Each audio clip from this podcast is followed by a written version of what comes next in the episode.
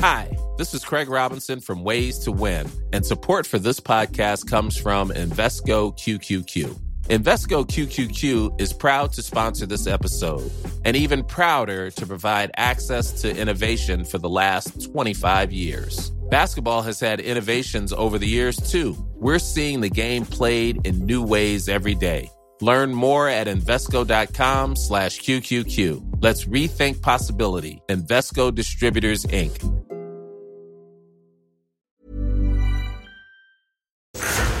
Health Addiction es la primera y única filosofía de vida que promueve la salud del ser humano, no solo desde la ausencia de enfermedades, sino como un estado de bienestar por medio de la suplementación funcional. Visítanos en healthaddiction.mx. Especialista en medicina antiedad y medicina mente-cuerpo. Reconocida nutrióloga funcional, conferencista y escritora a nivel mundial. Ella es Natalie Marcus. Este es su podcast. Y en cada episodio aprenderemos a resetear, reparar y regenerar. Aquí comienza Las tres R's de Natalie Marcos. Bienvenidos a un programa muy especial con una nutrióloga de Costa Rica, Anna Tucker, que es madre de dos hijos, que vivió en las zonas azules aprendiendo de esta vida de longevidad antiinflamatoria y que ahora se dedica a esta pasión del Alzheimer, de cuidado del cerebro y su prevención, con una compañía que fundó que es el Brain Love Health. Bienvenida, Ana. Muchas gracias, muchas gracias por la invitación. Es un placer y un honor estar aquí. Ana, qué importante es el cerebro. Yo creo que este órgano que de repente cuando empieza a fallar por temas hormonales, por un desequilibrio en la microbiota, por neurotoxicidad, por nuestro estilo de vida, hasta el sueño interviene en las funciones cognitivas, empezamos a, tener este deterioro y que dicen, bueno, es la edad, es genético, ¿no? Y que tenemos pavor a perder nuestro cerebro, nuestra mente y cómo hoy un estilo de vida mente-cuerpo lo puede no solo detener, sino revertir, cosa que la medicina tradicional, que tú ya sabes, la alopática, ofrece muy poco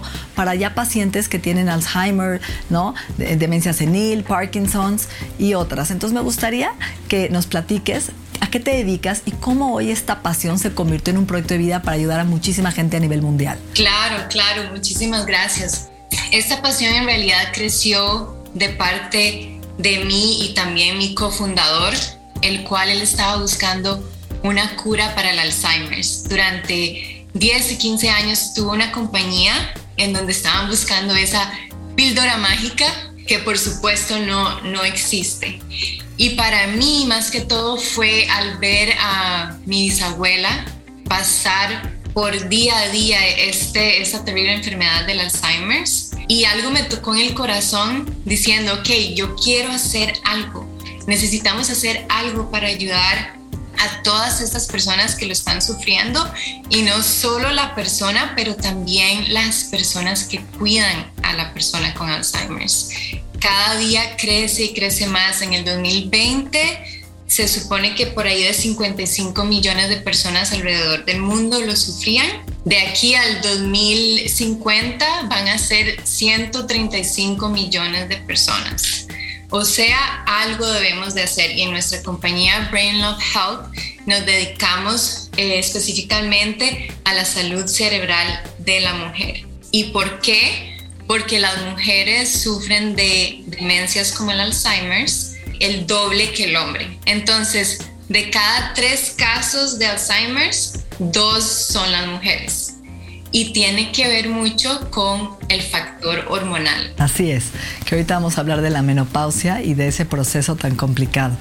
Ahora, Ana, a ver, Hoy hablamos de un cerebro roto en medicina funcional, que no necesariamente es un Alzheimer, ¿no? Es esta gente que ya empieza a tener síntomas desde joven, gente que tuvo COVID, el COVID brain inclusive, que hoy siente que ya no está igual de sharp, que ha perdido memoria, que su velocidad es lenta, que no se enfoca igual, que tiene depresión, ansiedad, eh, un sueño interrumpido, un sueño no reparativo. ¿Qué es el cerebro roto para ti y qué factores intervienen en este cerebro? Te puedo explicar un poquito también estás diciéndome que no solo acerca del el Alzheimer's, pero pienso que es muy importante hablar de los multifactores que suceden en esta enfermedad. Por ejemplo, la inflamación crónica en el cuerpo. es un factor súper importante en la salud cerebral. Eh, número dos, la salud de la microbiota intestinal, ya que la microbiota y el cerebro, el intestino y el cerebro están, bueno, desde que éramos, estábamos en el feto, vienen del mismo tejido y después se separan, están conectados por el nervio vago y yo sé que tú hablas muchísimo de esto, súper importante para la salud del cerebro. ¿Qué más? El balance del azúcar en la sangre es primordial para mantener el cerebro saludable. Otra cosita que sucede, el estrés oxidativo y las hormonas, que si estamos viendo todos estos factores, están afectando al cerebro, pero también están afectando a todo nuestro cuerpo. Entonces, cuando hacemos, eh, cuando estamos tratando de proteger nuestro cerebro, estamos protegiendo todo nuestro cuerpo. Y podemos hablar eh, específicamente, si deseas, de cuáles cositas podemos hacer para ayudar. Ok, entonces, ¿por qué la mujer sufre más de Alzheimer que el hombre? Por esta eh, eh, deficiencia, este desequilibrio hormonal. Yo lo viví cuando me dio menopausia, empecé a sentir esa falta de velocidad. Decía, no sé, me puse shampoo, eh, ¿dónde dejé mi café? no dormí igual, mi cerebro era más lento. Fue terrible porque yo me considero una mujer que trabajó mucho mi cerebro y sin embargo empecé a tener este voltaje como una mujer de 60 años, me, me lo midieron. Entonces, ¿qué hace esta privación hormonal en el cerebro, ¿no? Cómo el cerebro es dependiente de hormonas para producir estos neurotransmisores. Claro, lo que es súper, súper interesante es que, y algo de lo que habla la doctora Lisa Mosconi, para las personas que quieran leer más, cómo los ovarios no son solo importantes para la reproducción, pero para la salud cerebral ya que el estrógeno es súper importante para la energía del cerebro y para también cuidar las neuronas y mantenerlas saludables. Y algo muy interesante que está saliendo a la luz ahorita no es solo el estrógeno, sino otra hormona que se llama la hormona luteinizante. Esta hormona eh, la tenemos desde niños, la cual nos ayuda con el desarrollo, la pubertad, el crecimiento, la reproducción, pero a la hora que la menopausia llega, sube a un nivel tan alto diciéndole a los ovarios, produzca más estrógenos. Pero ya no se puede porque ya estamos en la menopausia. Pero esta hormona continúa pidiéndole a los ovarios que haga más estrógenos. Y lo que, lo que afecta es que empezamos a notar muchos de los síntomas de la menopausia de los cuales estabas hablando, y también a largo plazo eh, el deterioro cognitivo, ya que lo que hace esta hormona es que empieza a crear división en las células y, y para que la gente entienda, las neuronas no se deben de dividir. Cuando se dividen, mueren. Eso es importante lo que dijiste, Ana, porque finalmente hoy nuestro cerebro se desconecta de nuestros ovarios en la menopausia y le dice a la mujer, ya acabaste de reproducirte, ya no vas, no te voy a dar energía, no te voy a dar memoria, no te voy a dar, ¿no? De alguna forma, más materia prima porque tu función se terminó. Y esa desconexión es la que nos afecta en todas las áreas, ¿no? Aumentamos nuestro riesgo de infarto, nuestro cerebro se hace lento, etcétera, la piel se hace flácida. Yo le llamo a los enanitos de Blancanieves, ¿no? tontín, dormilón, gruñón. Y es verdad, ¿no? Hasta que no lo vives aunque no todas mujeres lo vivimos igual, pero es importante porque hoy tú sabes que muchos doctores prohíben las hormonas y la mujer empieza a tener un déficit cognitivo y conductual en todas las áreas que repercute en su edad biológica y, y, le cae en depresión. Entonces se confunde el Alzheimer con depresión, que me gustaría también que si puedes profundizar un poquito en este tema. Bueno, hay muchos estudios científicos que hablan acerca de la terapia hormonal y cómo puede ayudar específicamente a mujeres que han tenido una histerectomía. Eh, después de tenerla, eh, le ayuda definitivamente al cerebro. Eh, si la tienes y después cinco meses estás haciendo la terapia hormonal. lo único, estaba leyendo que aún no es específico que pueda que las, estas hormonas puedan ayudarle al cerebro eh, después de la menopausia. Hay estudios que dicen que sí y hay estudios que dicen que no. Entonces pienso que es un tema ah, muy nuevo y que nosotros como las mujeres nos merecemos más investigación porque es algo muy importante. Eh, por ejemplo, como el tema, quería tocar en este tema un momentito, eh, y es, es difícil hablarlo porque muchas mujeres han pasado por esto, pero la histerectomía y la ovarictomía pueden ser un riesgo para el Alzheimer's. ¿Y por qué? Porque estamos pasando por una menopausia quirúrgica. Y ahí es donde todas las disrupciones del eh, sistema endocrino empieza a suceder y lo que te estaba explicando, los bajonazos del estrógeno, la progesterona, y la subida del, eh, de la hormona luteinizante. Sí, está unada a muchas mujeres que tuvieron cáncer y que ahora ya están en una menopausia, ¿no? inducida desde los 40, 50, 30, arriesgando su cerebro, ¿no? Sí, definitivamente.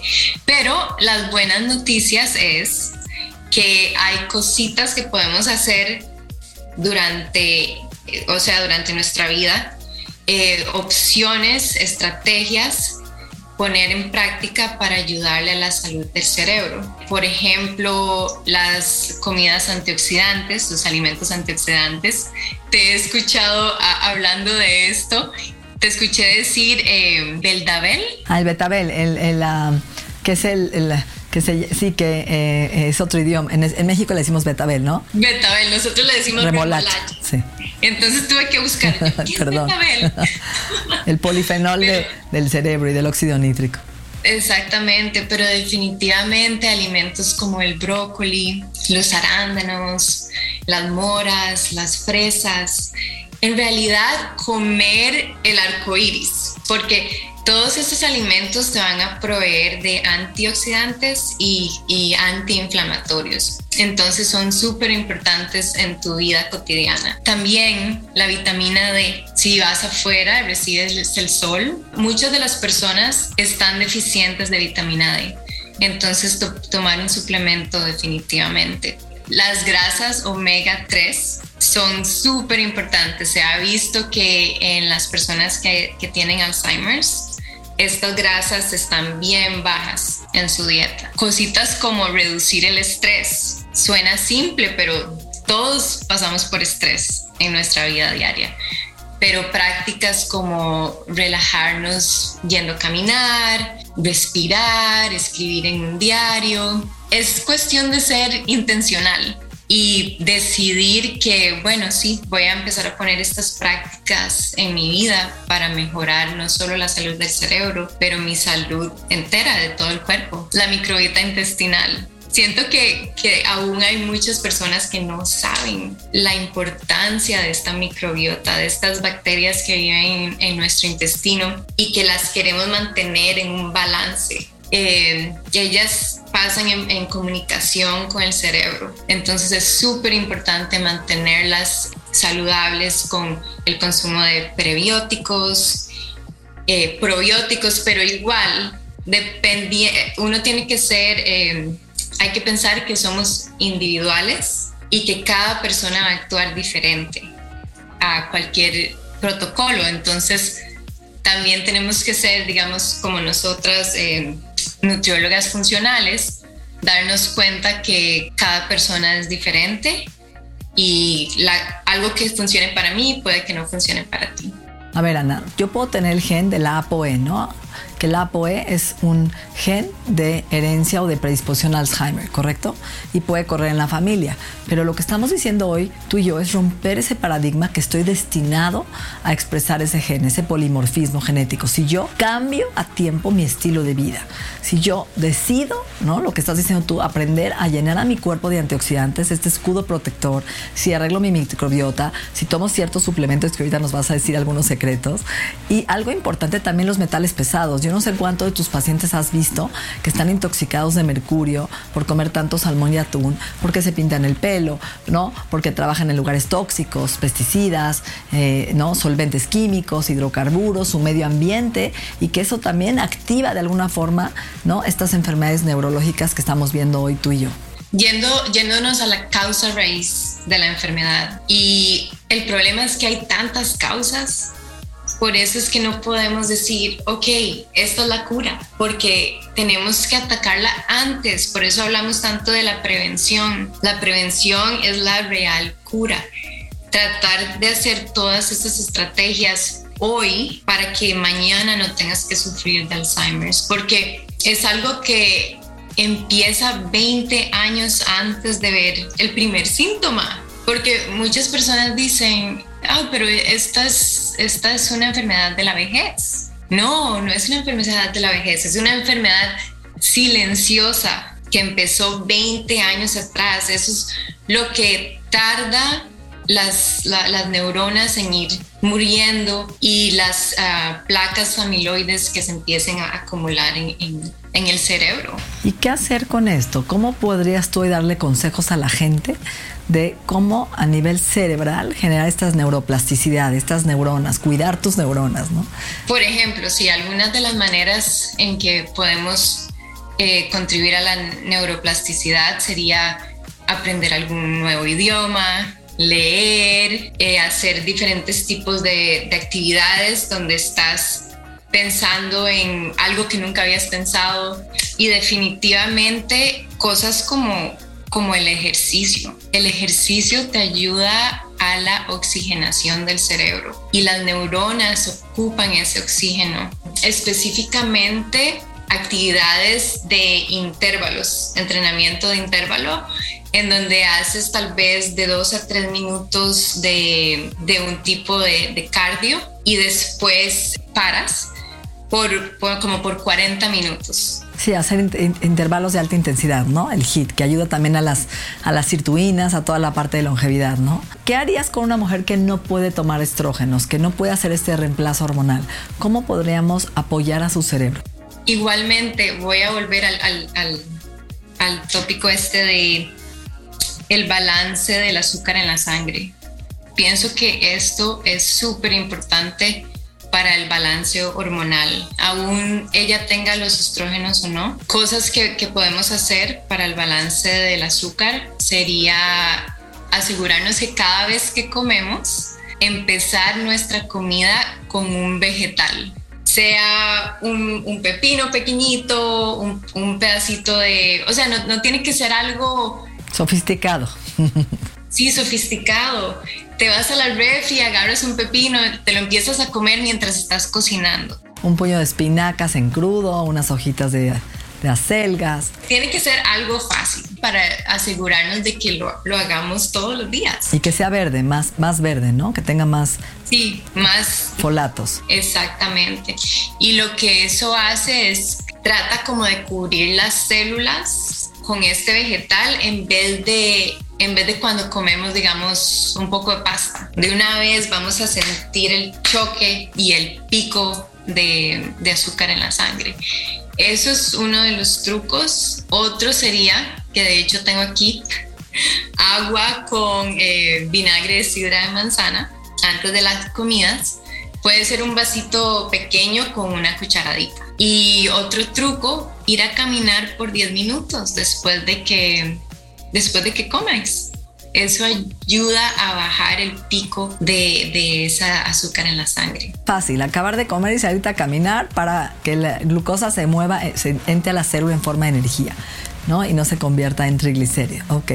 Ahora, ¿qué suplementos recomiendas tú que como mujer, a ver, a partir de que los 40 años, los 50, tendríamos que estar tomando? ¿Cuáles son estos pilares de apoyo al cerebro? Para mí, que es lo que yo tomo y le recomiendo a mis clientas, vitamina D3, omega 3, eh, las vitaminas del complejo B, súper importantes, el magnesio, el zinc, todo eso te va a ayudar para la regulación hormonal y también para el cerebro.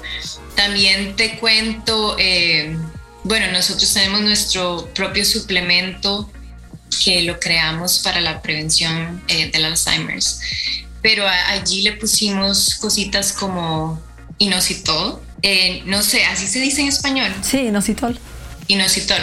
Este ayuda a la ansiedad, depresión, también ayuda a bajar esa hormona luteinizante. Ashwagandha ayuda con el estrés, con el cortisol, a regularlo, a bajarlo. Otra cosita también que me encanta es el tamu que es un súper antioxidante.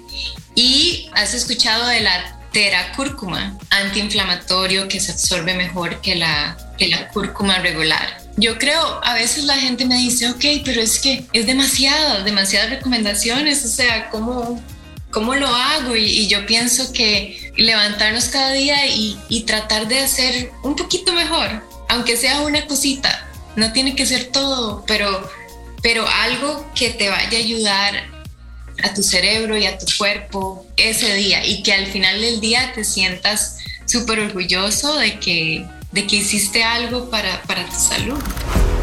Las tres R's es un podcast de Natalie Marcus, nutrióloga funcional, conferencista y escritora a nivel mundial. Ahora dime algo, Ana, aparte de que manejemos el estrés, que tú sabes que hoy nuestros pensamientos, ¿no? Lo que nos decimos a diario, toda esta neurociencias que afecta otra vez nuestro nervio vago, ¿qué pasa? Que es muy importante con el alcohol, ¿no? Porque nadie habla del alcohol. ¿Cómo es, es bueno o no tomar vino tinto para el cerebro?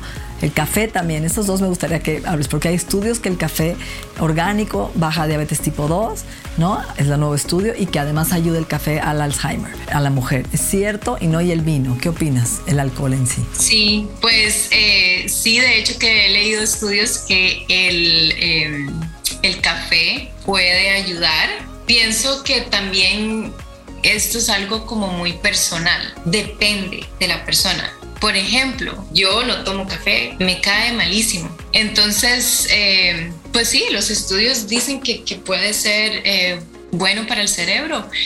El alcohol, para mí no. Yo pienso que, y bueno, algunos de los estudios también dicen no es beneficioso para el cerebro. Sí, el alcohol además eh, genera intestino permeable, se roba la testosterona a otros lugares, ¿no? Eh, aromatiza, es un estimulante, es un inflamatorio, tiene muchísimo, se roba el zinc, que es importante para la dopamina. Cuando hablamos de, las toxinas en el cuerpo, las guardamos eh, en la grasa y, y el cerebro es 60% hecho de grasa.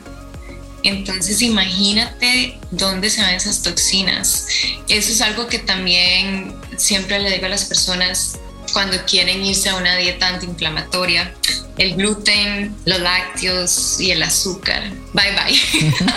azúcar, lácteos y, gluten, que eso siempre lo digo en todos los podcasts, ¿no? Y la gente cree que estos villanos de la salud es moda, ¿no? El azúcar le roba la nutrición a los otros nutrientes. Entonces está ahí haciendo mal, haciendo mal en el cuerpo. Y bueno, sí, o sea, igual hay que tener un balance. Hay otras cosas que podemos hacer, otros tipos de dulces que podemos utilizar para, para ese balance, porque hay personas que sí, ellas quieren, obviamente, y a todos nos gusta un postrecito algo rico de comer. Pero ahí podemos usar el chocolate amargo, el cacao, ¿no? Eh, los frutos rojos, etcétera. O sea, hay muchas opciones hoy de cocinar con postres. Ana, ¿cómo te gustaría terminar este podcast diciéndole a la gente un consejo, una frase?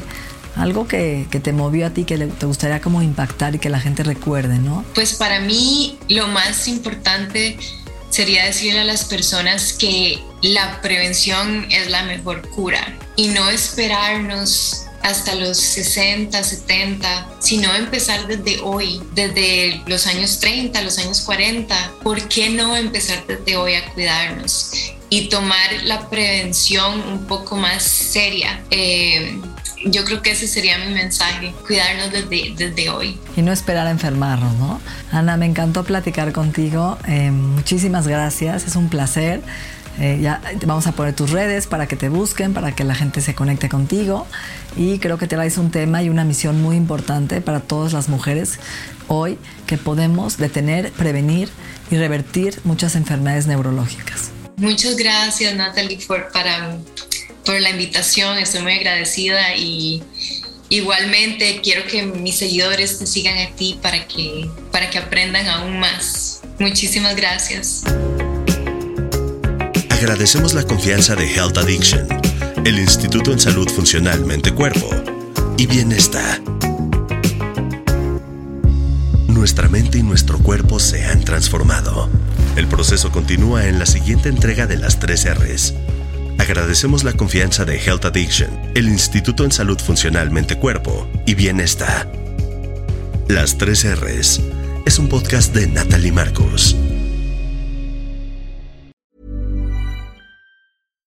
If you're looking for plump lips that last, you need to know about Juvederm lip fillers. With Juvederm Volbella XC and Juvederm Ultra XC, your lip look, whether it's subtle or bold, can last up to one full year with optimal treatment and no additional maintenance. Find a licensed specialist and see if it's right for you at juvederm.com today. That's J U V E D E R M.com. Add fullness to lips in adults over 21 with Juvederm Volbella XC or Juvederm Ultra XC. Do not use if you have severe allergies or a history of severe allergic reactions, or if you're allergic to lidocaine or the proteins used in Juvederm. Tell your doctor if you have a history of scarring or taking medicines that decrease the body's immune response or that can prolong bleeding. Common side effects include injection site redness, swelling, pain, tenderness, firmness, lumps, bumps, bruising, discoloration, or itching. As with all fillers, there's a rare risk of unintentional injection into a blood vessel, which can cause vision abnormalities, blindness, stroke, temporary scabs, or scarring. For full important safety information, visit juvederm.com.